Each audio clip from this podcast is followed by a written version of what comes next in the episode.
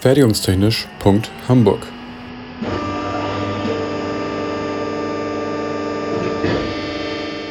Ein Podcast rund um die Produktion.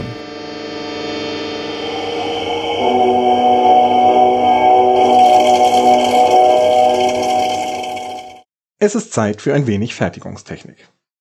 Wir haben in den vergangenen Episoden sehr ausgiebig über verschiedene Fertigungsverfahren gesprochen, Formeln vorgestellt und alles in die DIN 8580 eingeordnet. Doch heute möchte ich mich einmal mit denen beschäftigen, ohne die das beste Verfahren nicht funktionieren würde, den Werkzeugmaschinen. Naja, ganz früher ging es auch ohne, da brauchte man noch Muskelkraft und Geschick. Aber Scherz beiseite. Ich schaue mir mit euch mal eine Definition an. Zitat. Eine Werkzeugmaschine ist eine mechanisierte und mehr oder weniger automatisierte Fertigungseinrichtung, die durch relative Bewegung zwischen Werkstück und Werkzeug eine vorgegebene Form an einem Werkstück erzeugt. Hergestellte Werkstücke sind keine Halbzeuge (Urformmaschinen) und keine Verbrauchsgüter (Verarbeitungsmaschinen), sondern in der Regel Teile von Baugruppen in Maschinen, Werkzeugen, Fahrzeugen usw. Was steckt da jetzt alles drin? Mechanisiert also, nichts mehr mit Muskelkraft und Geschick. Nach dieser Definition wäre eine Drechselbank, bei der das Werkzeug noch mit der Hand geführt wird, keine Werkzeugmaschine. Eigentlich ist sie wirklich nur ein Motor, und der ist eine sogenannte Kraftmaschine. Mehr oder weniger automatisiert. Damit wird die weite Spanne von den konventionellen Maschinen, bei denen zum Beispiel die Zustellung zwischen den Bearbeitungsschritten noch per Hand verstellt wird, bis zu den CNC-Maschinen eröffnet. Relative Bewegung zwischen Werkstück und Werkzeug. Aha, es braucht also ein Werkzeug und ein Werkstück, die sich definiert zueinander bewegen. Schauen wir mal. Tiefziehen, Stempel, Matrize, check. Fräsen, check. Bohren, check.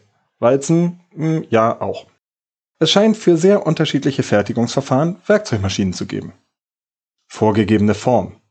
Mit einem Auto gegen einen Laternenpfahl zu fahren zählt also nicht, das wäre verformen statt umformen. Keine Urformmaschine. Da scheiden sich die Geister.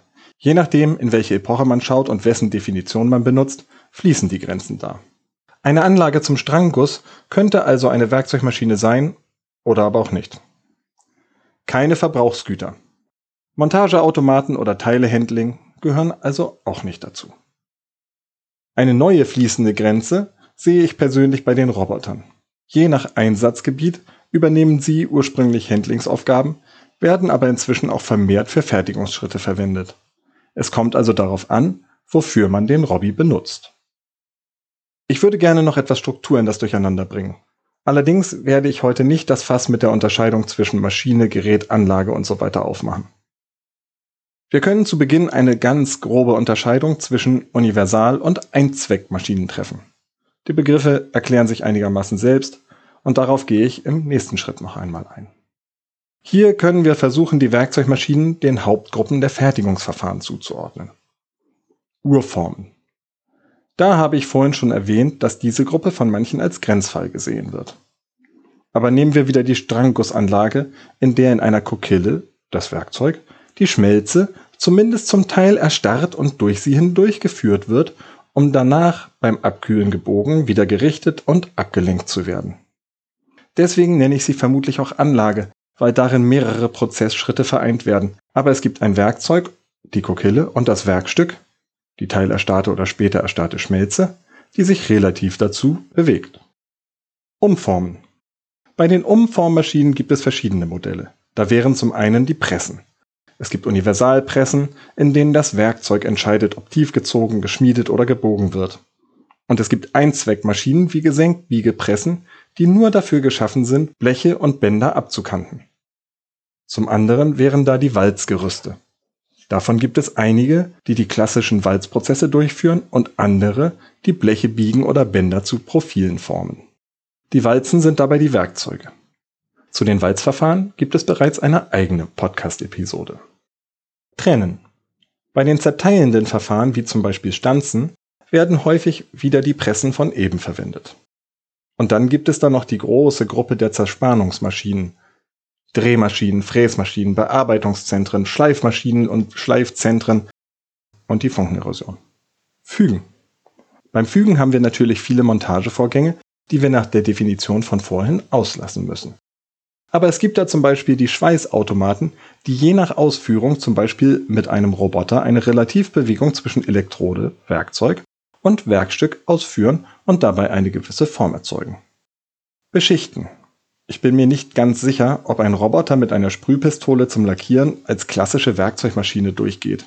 Ich habe jetzt nicht in die Literatur geschaut, aber mir würde da der Punkt Form erstellen fehlen. Stoffeigenschaft ändern. Hier fällt mir nun wirklich keine passende Werkzeugmaschine ein.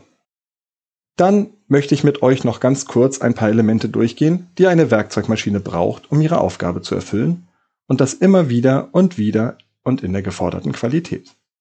Fangen wir mit dem an, was die Maschine zusammenhält, dem Gestell. Es hat die Aufgabe, die dynamischen und statischen Lasten der Maschinenbaugruppen und der Prozesskräfte aufzunehmen. Hier sind Hebelarme, Form, Querschnitte, Werkstoffe und die Dämpfung bei der Auslegung relevant. Dann sind die Antriebe wichtig. Heutzutage sind es meistens Elektromotoren in ihren diversen Bauformen, auch als Linearantriebe. Zwischen Gestell und bewegten Teilen gibt es die Führungen. Je nach Belastungen und Anforderungen gibt es da Wälzlager und Gleitlager in diversen Ausführungen.